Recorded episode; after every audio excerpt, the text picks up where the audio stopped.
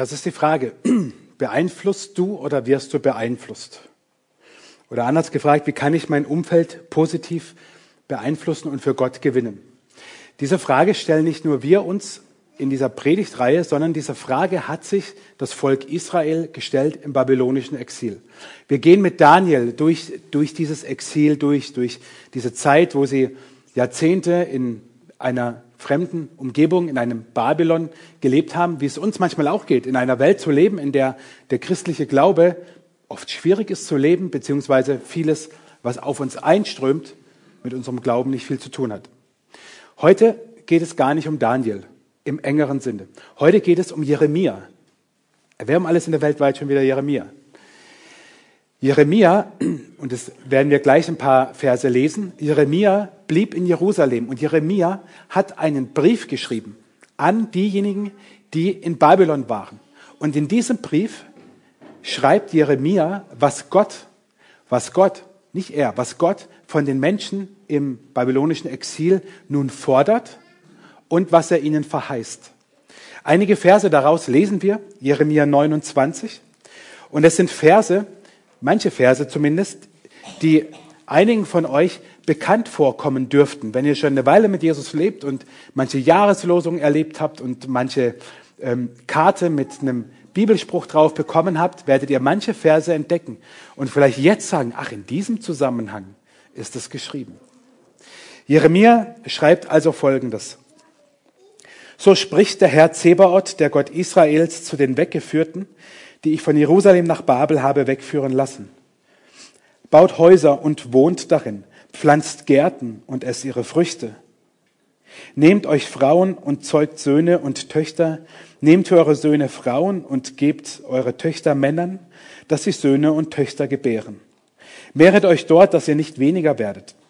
Suchet der Stadt Bestes, dahin ich euch habe wegführen lassen, und betet für sie zum Herrn, denn wenn's ihr wohl geht, so geht's auch euch wohl.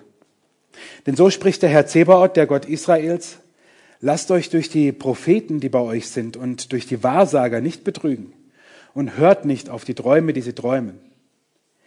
Denn sie weissagen euch Lüge in meinem Namen. Ich habe sie nicht gesandt, spricht der Herr. Denn so spricht der Herr. Wenn für Babel 70 Jahre voll sind, so will ich euch heimsuchen und will mein gnädiges Wort an euch erfüllen, dass ich euch wieder an diesen Ort bringe. Denn ich weiß wohl, was ich für Gedanken über euch habe, spricht der Herr. Gedanken des Friedens und nicht des Leides, dass ich euch gebe Zukunft und Hoffnung. Und ihr werdet mich anrufen und hingehen und mich bitten, und ich will euch erhören. Ihr werdet mich suchen und finden, denn wenn ihr mich von ganzem Herzen suchen werdet, so will ich mich von euch finden lassen, spricht der Herr. Aha, haben jetzt manche gedacht, suchet der Stadt Bestes, ist doch so ein schöner, frommer Spruch. Aber wem sagt Gott das? Gott sagt denen, die im Exil sind, die in Babylon leben, die in einem feindlichen Umfeld leben, sucht das Beste für diese Stadt. Das geht uns nicht runter wie Öl, sondern wir würden ganz anders reagieren. Und ich habe diese vier Forderungen, die Gott von seinem Volk jetzt im Exil möchte oder ihnen stellt, die habe ich mal so dem Gegenteil gegenübergestellt oder dem, wie, wie wir uns vielleicht menschlich verhalten würden. Die erste Forderung, die Gott stellt, ist, richtet euch ein und nicht flieht aus Babylon. Gott sagt, und man könnte meinen, er wäre Schwabe, schaffe, schaffe, Häusle baue. Er sagt, baut Häuser, baut euch Gärten an, esst von den Früchten des Gartens, verheiratet eure Söhne und Töchter miteinander, äh, mehrt euch in dem, in dem Land, wohin ich euch geführt habe übrigens oder habe führen lassen. Er sagt nicht, okay Jungs, Mädels, ich habe gehört, wie schlecht es euch geht. Ich habe schon eine Exit-Strategie, wie bei diesen Exit-Rooms oder Escape-Rooms, eine Stunde und dann habt ihr den Schlüssel und dann seid ihr frei. Sagt Gott gar nicht. Das ist nicht mal eine Denkoption.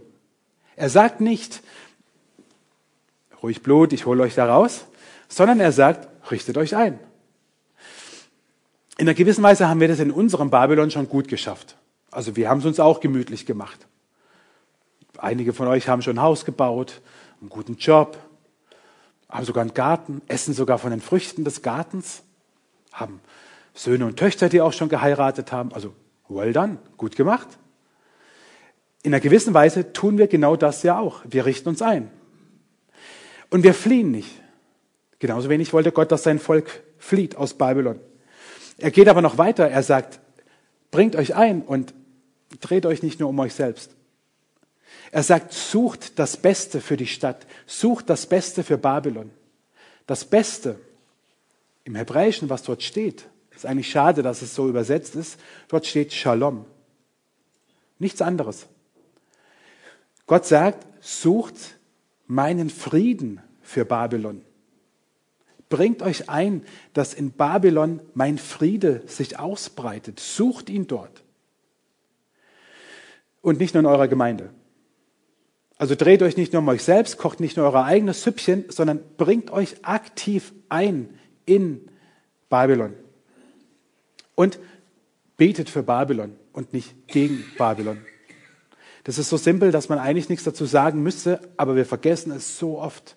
So oft, ich auch. Also ich meine jetzt wirklich null vorwurfsvoll. Ich ertappe mich da gnadenlos selber. Wie wenig bete ich für mein Babylon, für die Gesellschaft, in der ich lebe. Und nicht nur die Gesellschaft. Fangen wir doch einfach in unseren Kommunen an. Für die Bürgermeister von Wutöschingen, von Elgingen, von Stühlingen, für die Gemeinderäte, für die Ortschaftsräte, für die Entscheidung, die sie treffen müssen. Ein ganz simples Beispiel.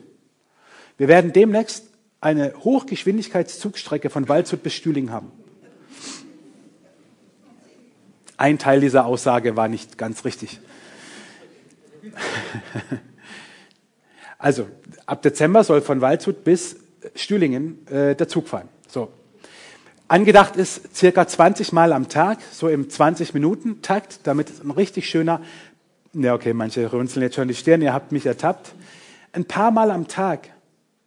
Und Jetzt mal was Abgefahrenes, weil es so richtig schön unfromm ist.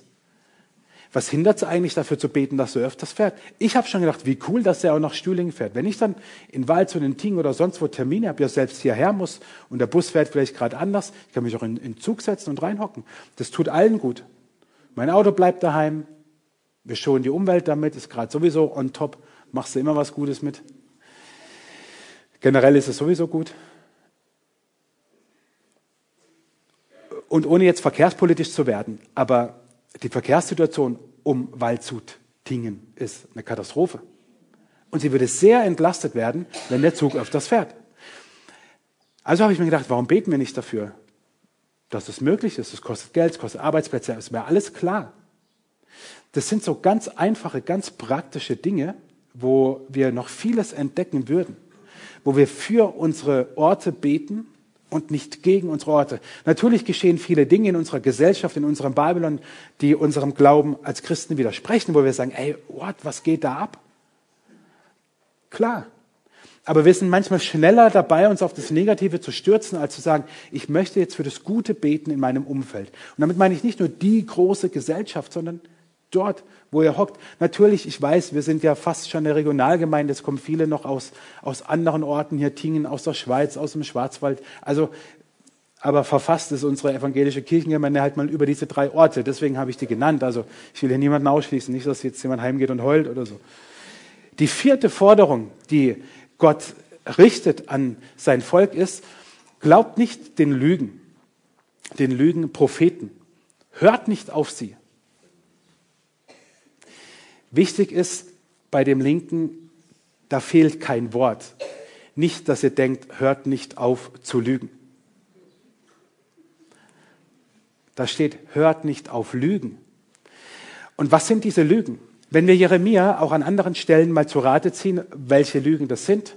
Ich habe sie mal salopp mit meinem äh, schlimmsten Satz überhaupt, das wisst ihr, zusammengefasst.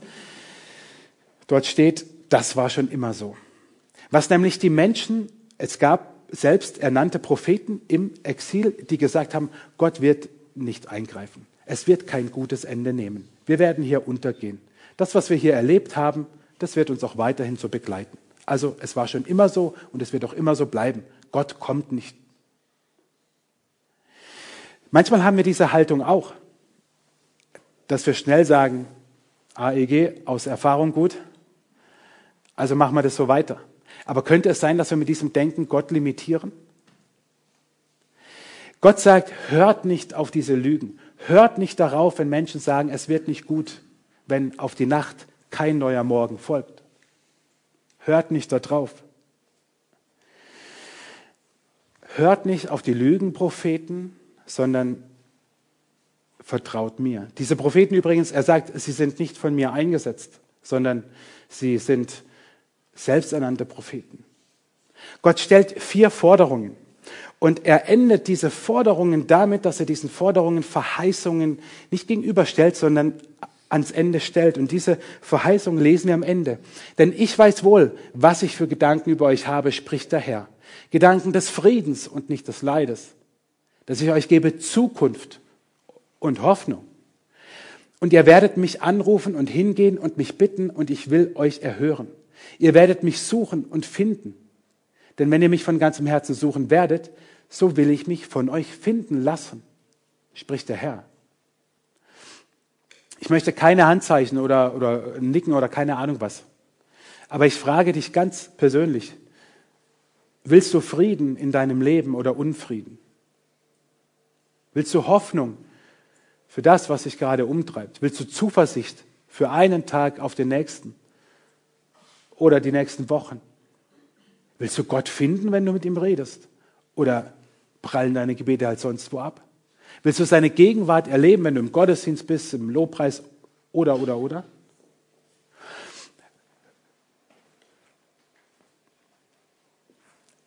Es ist theologisch gewagt, ich weiß, aber Gott knüpft es an diese Forderungen. Er sagt, tut das, links, tut das und ihr werdet das empfangen. Das verheißt er seinem Volk im Exil. Und Jeremia schreibt ja von den 70 Jahren und wenn wir von der ersten Eroberung Jerusalems ausgehen, dann kommen diese 70 Jahre hin.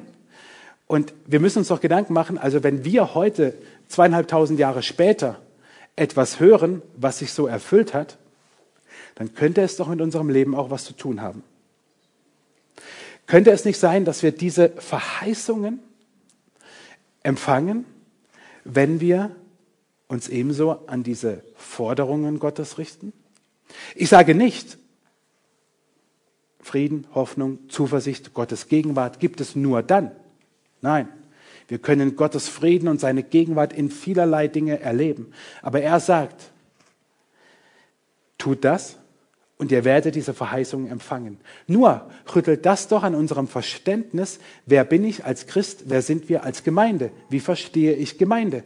Wenn wir uns auch in diesem Babylon sehen, in einer Gesellschaft, die von Gott oft nichts wissen will und wo wir sagen, oh, es ist so schwer als Christ in dieser Welt, dann ist es genau das, was Gott nicht will. Ich glaube, wir brauchen eine Haltungsänderung. Ich glaube, wir brauchen eine Haltungsänderung, dass wir endlich das leben, was Jesus wirklich gesagt hat und nicht das, was wir meinen, was er gesagt hat. Als er sich von seinen Jüngern verabschiedet, in Johannes 14 bis 17, sind lange Reden von Jesus. Dort verabschiedet er sich von ihnen und er gibt ihnen ein Vermächtnis mit. Und er sagt zu ihnen Folgendes, beziehungsweise er betet zu seinem Vater. Ich bitte dich nicht, nicht, dass du sie aus der Welt nimmst, sondern dass du sie bewahrst vor dem Bösen. Sie sind nicht von der Welt, wie auch ich nicht von der Welt bin. Was betet Jesus hier? Jesus betet schlicht und einfach, dass es eben nicht so ist, okay, da kommt jemand zum Glauben, bekehrt sich, zack, drückt in den Himmel. War schon mal so, wird wieder so sein, können wir jetzt auch gleich so machen. Nein, hey, ihr hockt alle hier. Also muss es doch einen Sinn geben. Und Jesus sagt, ich bitte dich nicht, ich, ich, er sagt ausdrücklich, ich bitte dich nicht darum, dass du sie aus dieser Welt nimmst, sondern dass du sie vor dem Bösen bewahrst. Und jetzt haben wir, ich nehme euch alle mit rein, also das alles, was man als Pädagoge nicht macht, alle so vereinnahmen, das mache ich jetzt volle Kanne. Ihr könnt euch ja innerlich wehren. Wir haben es gleichgesetzt, dass wir es so lesen, ich bitte dich nicht, dass du sie von der Welt nimmst, sondern dass du sie vor der Welt bewahrst. So haben wir das über Jahrhunderte gelesen und lesen es manche vielleicht bis heute. Das steht dort aber nicht. Und es steht auch nicht im Griechischen, falls jetzt ein Schlaumeier kommt, ich habe nachgeguckt. Da stehen zwei verschiedene Wörter. Einmal steht wirklich Welt und beim anderen steht das Böse.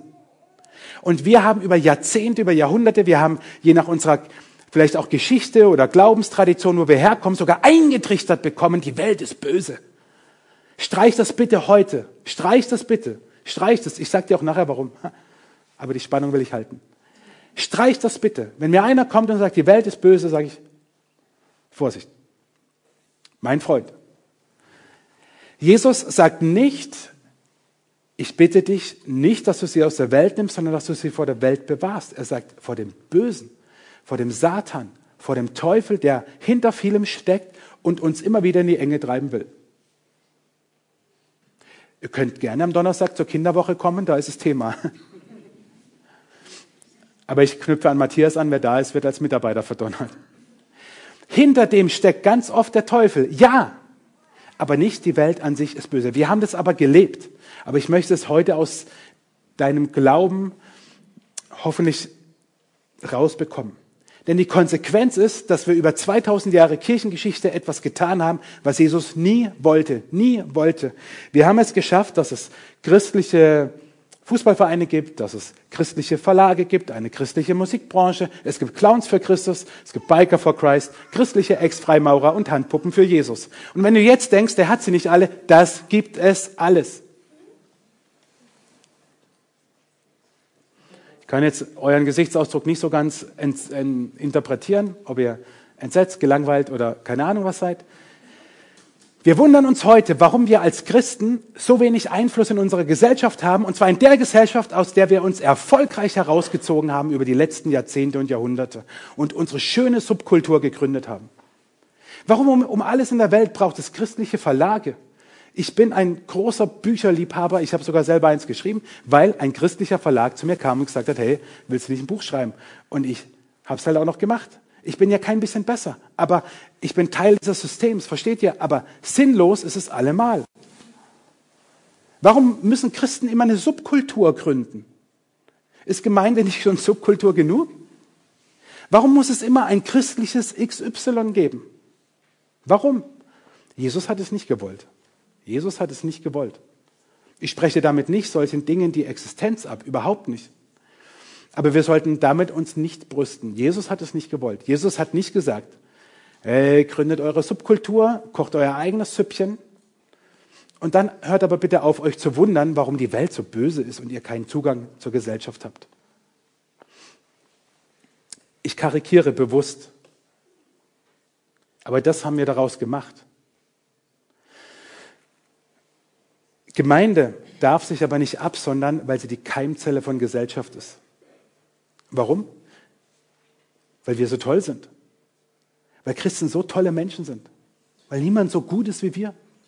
Weil wir es endlich kapiert haben. Ja. Ich, ich will euch provozieren natürlich nicht, aber wisst ihr warum? Wenn es wahr ist, dass wo zwei oder drei in Jesu Namen zusammen sind, Gott da ist, und wenn es wahr ist, dass durch den Heiligen Geist Gott in uns wohnt, Gibt es dann eigentlich irgendeine bessere Keimzelle als Gemeinde? Ein Fußballverein? Ein Musikverein? Eine politische Vereinigung? Wer soll denn das sein, was unsere Gesellschaft ins Gleichgewicht relevant bringt? Ist das die Gemeinde?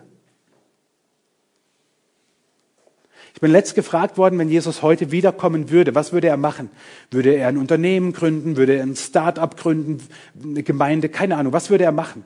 Ich habe überlegt darüber, aber ich habe gesagt, ich bin der festen Überzeugung, er würde wieder Gemeinde gründen.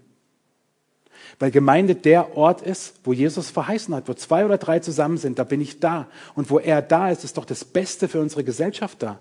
Deswegen glaube ich, dass Gemeinde die Keimzelle von Gesellschaft ist, aber nur dann, wenn wir Bonhoeffer folgen, der gesagt hat, Kirche ist nur Kirche, wenn sie für andere da ist. Kirche ist nur Kirche, wenn sie für andere da ist. Und als Bonhoeffer das in Widerstand und Ergebung geschrieben hat, hat er etwas vor Augen, wo ich denke, das wäre heute vielleicht gar nicht schlecht. Er hatte nämlich vor Augen, dass Kirche sich absondert. Und er hat deswegen einen ganz konkreten Vorschlag gemacht.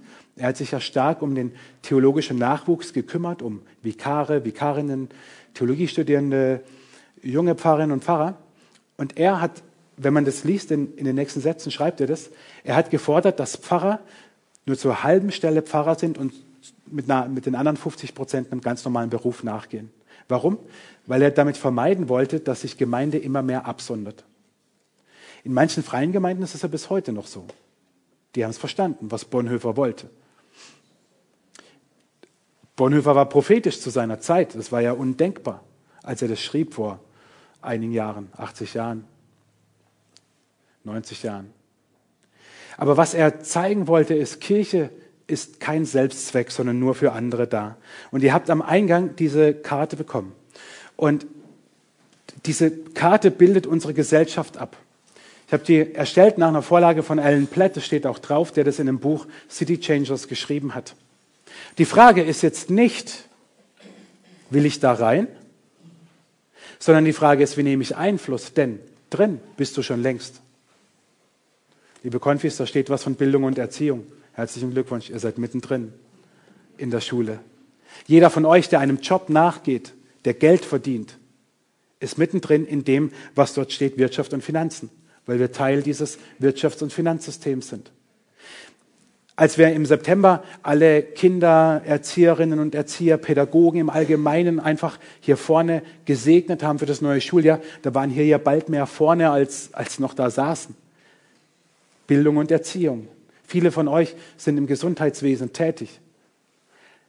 Alleine wenn du online bist und wenn du online vielleicht Content generierst in den sozialen Medien, bist du mitten in den Medien. Es ist nicht die Frage, will ich da rein, komme ich da rein. Du bist schon längst drin in dieser Gesellschaft und in einem Bereich ganz besonders. Und wenn du beruflich unterwegs bist, noch oder es sein wirst, dann kannst du dich ganz leicht einordnen.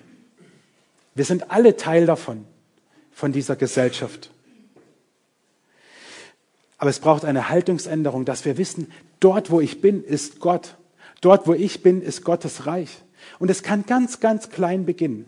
Ganz klein. Ich muss euch gestehen, immer wenn ich, mit, Mittwochs ist mein, mein Rallye-Tag, unterrichte ich. Und ich muss jedes Mal beten vor dem Rallye-Unterricht. Für mich und Gott bitten, dass er mir jetzt hilft, die Kinder zu lieben, dass sie gut drauf sind, dass ich sie durch seine Augen sehe, wie auch immer. Das ist jeden Mittwoch irgendwie anders. Aber ich brauche das für mich. Ich brauche das für mich, um daran erinnert zu werden, hey, ich mache jetzt nicht nur irgendeinen Job dort. Ich, ich, ich, ich baller denen nicht nur irgendwelche Informationen hin, sondern ich bin da als Christ. Und dort, wo ich bin, ist Gott. Wenn wir glauben, dass Gottes Geist in uns ist, dann ist Gott dort, wo wir sind. Das ist ein bisschen crazy vielleicht, aber lasst uns mal die Bibel ernst nehmen. Und dann verändert mich das zuerst, aber ich sehe vor allem die Kinder anders. Und trotzdem, trotzdem reagiere ich oft, es gibt, lasst es euch sagen, es gibt Kinder, die können echt nerven. Oh, Überraschung. Ich brauche das für mich, aber ich brauche immer wieder, dass ich mich vergewissere, ich bin da jetzt nicht nur irgendjemand und selbst als Pfarrer, ich könnte ja alles verstecken, ich könnte auch einfach nur denen irgendwelche Inhalte geben, komm jetzt mal das Bild an, komm jetzt hier, schreib da den Text ab, keine Ahnung. Aber ich möchte einen Unterschied machen. Marc genauso, unterrichtet auch. Ich weiß nicht, was du deinen Schülern versprochen hast, dass deine halbe Schule jetzt zur Kinderwoche kommt. Kriegen alle eine Eins oder was? Versteht ihr? Also da, und viele von euch sind ja Lehrer Pädagogen, wie auch immer, gibt ja ganz viele jetzt Berufe in dem Bereich. Es macht einen Unterschied, wie du die Kinder siehst. Oder dort, wo du im, im, im Beruf einen wichtigen Termin hast oder ein Meeting oder was auch immer, wo du anfängst dafür zu beten davor. Vielleicht mit anderen, vielleicht nur für dich. Das ist okay. Aber dass du endlich siehst, du bist da nicht nur irgendwie und selbst wenn du denkst, du machst Tag für Tag die gleiche Arbeit, du bist dort als Christ und Gott ist dort, dort wo du bist, ist Gottes Reich. Es gibt ein afrikanisches Sprichwort, das heißt, es braucht ein ganzes Dorf, um ein Kind zu erziehen. Ich finde das ein tolles Bild, weil es so ist und weil ich das meinen Kindern wünsche, dass sie viele Einflüsse haben, die hoffentlich gut sind, im Fußballverein, im Musikverein, in der Schule, in der Gemeinde, die Eltern von Freunden, Freundinnen. Das sind ja alles Einflüsse. Es braucht wirklich ein ganzes Dorf, um ein Kind zu erziehen. Die Frage ist aber, wer erzieht eigentlich das Dorf? Wer erzieht das Dorf. Der, der Einfluss hat. Der, der Einfluss hat, erzieht das Dorf, das Umfeld. Der, der Einfluss hat, erzieht das Dorf. Und wie lernen Kinder? Kinder lernen leider durch Abschauen und Beobachten. Das wissen alle, die Kinder haben, das ist gut, aber auch schlecht, weil sie alles abschauen und beobachten. Aber jetzt frage ich euch, was lernt das Dorf, die Gesellschaft, wenn sie Christen beobachtet und von Christen abschaut? Um es mal sehr persönlich zu machen, was lernt das Dorf von dir, der du dich wahrscheinlich, sonst wärst du nicht hier, als Christ bezeichnest? Was lernt das Dorf von dir? Was schaut es bei dir ab? Was beobachtet es bei dir? Der Knackpunkt bei dem Ganzen ist unser Selbstverständnis als Christ und als Gemeinde. Und ich möchte euch am Ende drei, nur, nur ganz kurz drei Modelle vorstellen, wie wir uns als Gemeinde verstehen können, ja, vielleicht sogar verstanden haben, ja, vielleicht sogar verstehen wollen. Natürlich alle Gemeinden, aber jetzt sind wir hier im Wudachtal und jetzt nehmen wir unsere Gemeinde. Wir können protestierende Gemeinde sein und sagen, die Welt ist so böse. Die ist so böse, die, die Welt. Man muss sich ihr widersetzen. Und man muss deutlich sagen, was alles so richtig schlecht ist. Was lernen dann Menschen, was Christsein heißt, durch Beobachten und Abschauen? Als Christ muss ich einfach etwas hassen und manche Dinge vermeiden, dann bin ich schon Christ. Das ist die protestierende Gemeinde, die einfach immer nur, nur die Dinge, die nicht gut sind, benennt und geißelt, an den Pranger stellt, dagegen ist, sich absondert. Und Menschen, die die Gemeinde beobachten, sagen, ah, das ist also Christsein. Was ich hasse und was ich meide, definiert mich als Christ. Zweite Möglichkeit ist ein bisschen abgeschwächt, die abwesende Gemeinde. Da ist die Welt an sich nicht böse, aber doch nicht so gut, dass wir sie gerne haben, sondern wir meiden sie und wir sondern uns ab. Wir drehen uns um uns selbst. Wir machen so viel in der Gemeinde, dass man einfach nicht so viel mit der Welt zu tun hat. Das Fatale ist aber, dass Millionen von Christen Tag für Tag ihrer Arbeit nachgehen, Tag für Tag in dieser Gesellschaft sind und Gemeinde durch so ein Verständnis irrelevant ist. Eben nicht relevant, sondern irrelevant. Und Gemeinde nicht dafür sorgt, dass unsere Gesellschaft zu Gott findet. Es gibt so einen uralten Worship-Klassiker, Can a Nation be changed? Kann ein, eine Nation, ein ganzes Land verändert werden? Ich sage ja. Überlegt nur mal, wenn alle Christen in Deutschland aufstehen würden und nicht dagegen hauen würden, was alles nicht so toll ist in Babylon, sondern dort, wo sie sind, die Liebe Gottes weitergeben. Einladen zum Glauben, auch in die Gemeinde, natürlich sich aber verstehen als Königssohn und Königstochter und sagen, wow, ich nehme das ein.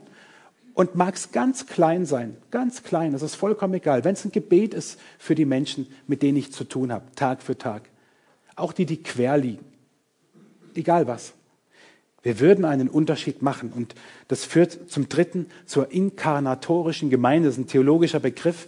Inkarnation heißt, damit meint man die Fleischwerdung Gottes, die Menschwerdung. Gottes. Dass Gott Mensch wurde und zu den Menschen ging, so soll auch die Gemeinde sein, bei den Menschen sein. Und die Gesellschaft von innen heraus verändern. Teil der Gesellschaft zu sein. Ich höre immer wieder, und das macht mich wirklich nachdenklich, manchmal auch traurig, manchmal auch ratlos, dass Leute mir sagen, ich bin so viel in der Gemeinde aktiv, ich habe zu normalen Menschen gar keinen Zugang mehr. Also zu anderen Menschen. Es ist so viel los in der Gemeinde. Ja, wie soll ich denn da noch Beziehungen aufbauen, um jemanden dann zum Gottesdienst oder egal, Feuerabend oder äh, Bibelkaffee oder was auch immer einzuladen?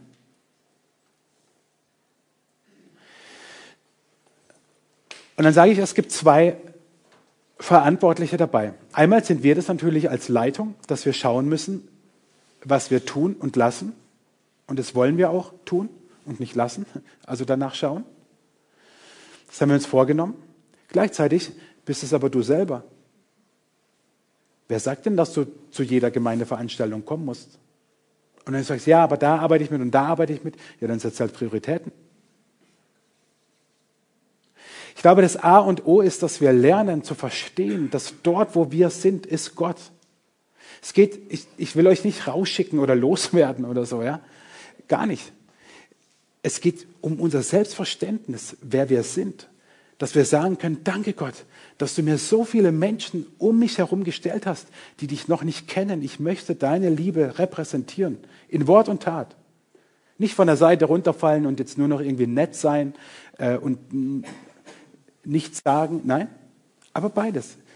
Vom Verständnis her, dass ich dort bin als ein Kind Gottes und Gott ist da. Was bedeutet das für dich? Das will ich dich zum Schluss fragen. Als Hausaufgabe, wenn du diese Karte vornimmst, dir vornimmst, vielleicht die Tage immer mal wieder. Was bedeutet das für dich? Wie kannst du dein Umfeld, dein Babylon so beeinflussen, dass du sagen kannst, ich suche das Beste für meine Stadt, für das Dorf, für mein Umfeld. Vielleicht ist es für dich provokant, vielleicht hast du anderes gelernt, was Gemeinde ist und mehr dieses Kontrastmodell. Ich habe euch vorhin noch verdröstet auf später. In Johannes 3, Vers 16 steht, so sehr hat Gott die Gemeinde geliebt, dass er seinen eigenen Sohn hergab, damit alle, die an ihn glauben, nicht verloren werden, sondern das ewige Leben haben. Im ersten Gottesdienst war der Protest stärker. Ich ziehe meine Schlüsse daraus. Eingeschlafen oder keine Bibelkenntnis, okay, ersteres. So sehr hat Gott die Welt geliebt, dass er seinen eingeborenen Sohn gab. So sehr hat Gott die Welt geliebt. Und wenn Gott es tut, wenn Gott die Welt, die Menschen in ihr liebt, dann sollten wir das auch tun. Vielleicht ist es etwas, was deinem Denken nicht widerspricht, aber dich doch herausfordert. Wir hören oft den, den Satz, ja, du musst halt dein Leben ändern. Ja, also musst halt umdenken und so. Ich möchte es ein bisschen anders ausdrücken zum Schluss und sagen, du darfst dein Ändern leben. Und dort, wo du vielleicht ein bisschen herausgefordert bist, das zu leben, trau dich und hab Mut, dort, wo du bist, Salz und Licht zu sein, Influencer zu sein, wie Daniel. Wir singen, hören jetzt ähm, ein Lied und vielleicht kannst du währenddessen ja so ein bisschen Gedanken machen oder vielleicht kommen dir auch Menschen, wo du sagst, ja, ich möchte anders in Zukunft mit ihnen äh, umgehen. Sie sehen am Arbeitsplatz doch nicht nur den Nervigen oder so oder die Schüler oder die Lehrer, äh, sondern ich bin dort als Kind Gottes